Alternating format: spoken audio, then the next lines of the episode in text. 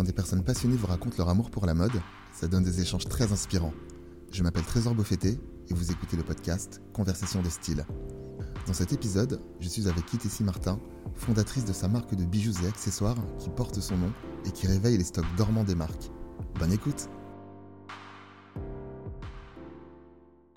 Bonjour Kitessi. Bonjour. Comment ça va? Ça va et toi? Écoute, ça va très bien. Euh, est-ce que tu peux nous dire où est-ce qu'on se trouve? On est euh, dans mon studio aux ateliers de la mairie de Paris et j'occupe cet endroit depuis maintenant six mois et il me reste encore un an et demi ici. Voilà. d'accord. Est-ce que tu peux présenter ta marque en quelques mots? Alors, ma marque est une euh, marque d'objets upcyclés. Ouais, On fait autant de bijoux que de chaussures, que du sac, que de l'objet de déco. En tout cas, le point commun de tous ces objets qu'on crée ici, euh, c'est l'upcycling. ok. Euh, c'est un podcast qui parle de style. Euh, pour toi, c'est quoi avoir du style au sens large? Alors, pour moi, avoir du style, c'est difficile hein, comme question. Mais pour moi, avoir du style, c'est euh, bah, déjà être, réussir à refléter sa personnalité à travers des vêtements. Ok, Peu importe à quoi ça ressemble au final, mais selon moi, c'est ça. ok. Et ton style à toi, comment tu le définirais?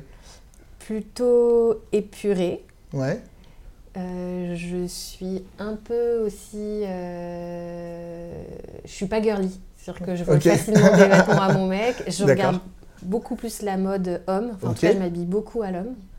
Et quand je m'habille à la femme, euh, c'est. C'est soit je vais choisir un truc très, euh, très féminin que je vais porter pour le soir, ouais, ou si c'est pour le quotidien, quelque chose un peu oversize, de confortable. fonctionnel. Ouais. Justement, parlant d'oversize, euh, j'adore ta veste. Merci. Elle vient d'où? C'est une Nanouchka. Que j'ai chiné sur Vinted. Ok. Je m'habille beaucoup en seconde main. Et euh, j'aime beaucoup cette marque d'ailleurs. Et euh, elle est très confortable, justement, cette veste. Justement, pour les auditeurs du podcast, je vous invite à aller regarder la vidéo euh, qui est disponible sur ma chaîne YouTube, justement pour découvrir la veste Ah, dont on est en train de, dont on est en train de parler. Euh, là, du coup, tu m'as défini euh, ton style. Euh, Est-ce qu'il y a un point commun entre ton style et le style de, de ta marque? Oui, le point commun, c'est que moi, autant sur les vêtements, je vais être très minimale et Ouais. assez épurée. Mais sur les accessoires, je vais mettre l'accent. Je suis une grande fan de sacs de Mao Kingri, euh, bijoux, je porte beaucoup de bijoux. Bah, c'est marrant, je dis ça, mais aujourd'hui, j'en porte pas beaucoup. mais c'est là où j'amène de la couleur et un peu euh, de, de- un truc un peu plus fun dans mes looks. Voilà. Euh, Ça, c'est hyper intéressant parce que ça, ça induit aussi la, ma question d'après.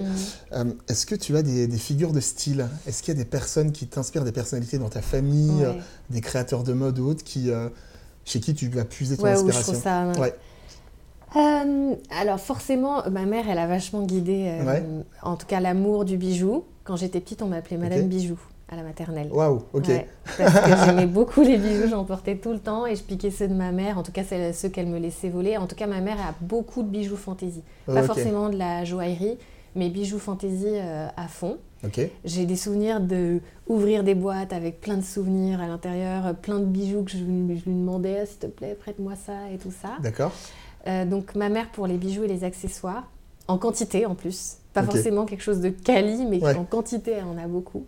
Et après, euh, d'autres figures peut-être qui m'inspirent. euh.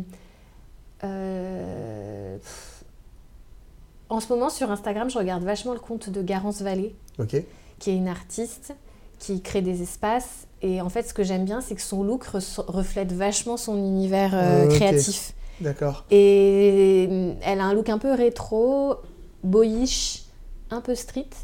Et euh, j'aime beaucoup l'équilibre qu'elle arrive à trouver dans son look par rapport aussi à ce qu'elle montre de son travail. Je trouve ça assez fascinant. Et justement, en parlant de Garance Vallée, l'équilibre entre son look et son, et son travail, Ouais.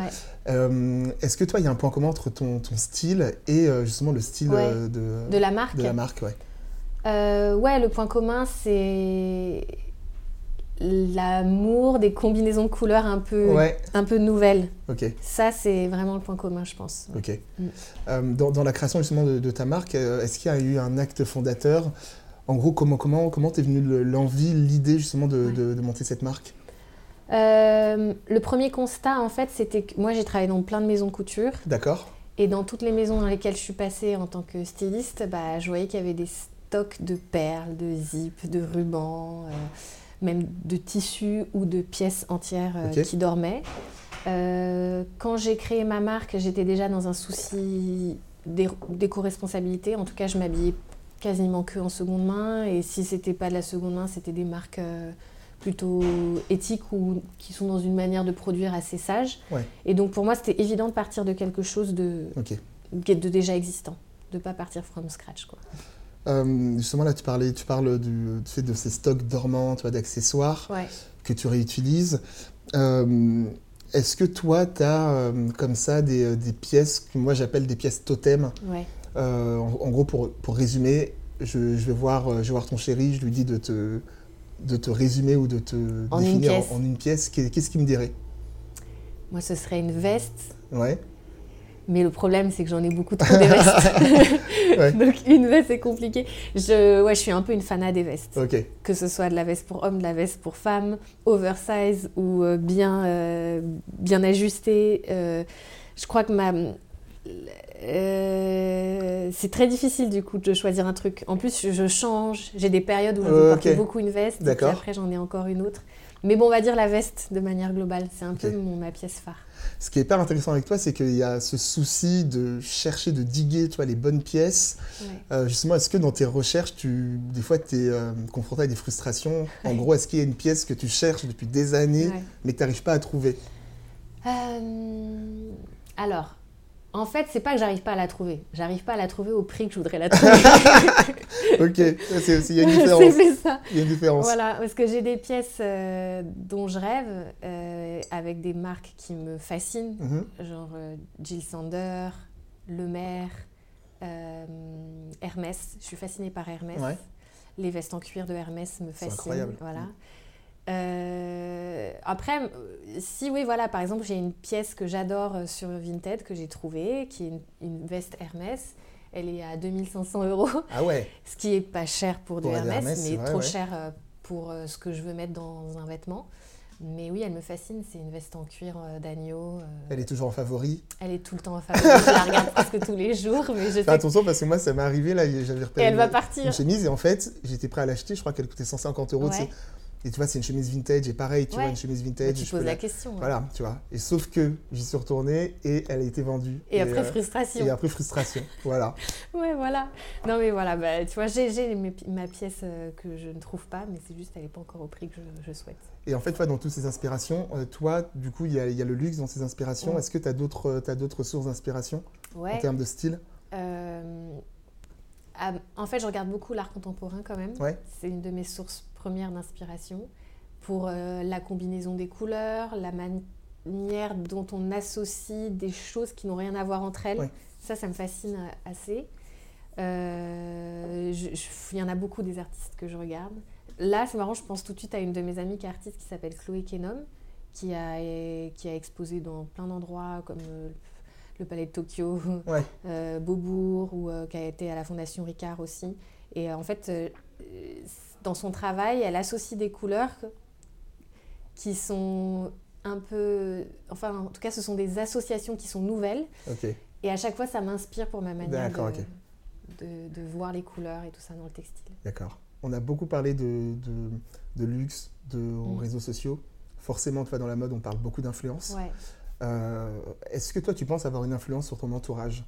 En, d'autres termes, est-ce que tes proches euh, portent, euh, portent tes bijoux? Oui, alors ça c'est sûr, mes, mes proches portent mes bijoux. Moi, enfin, on n'est pas proche, mais j'en porte aussi. Portes déjà, voilà. J'ai un très beau cadeau de, ma chérie d'ailleurs. voilà. Et aussi, il y a mon mec qui porte des bijoux.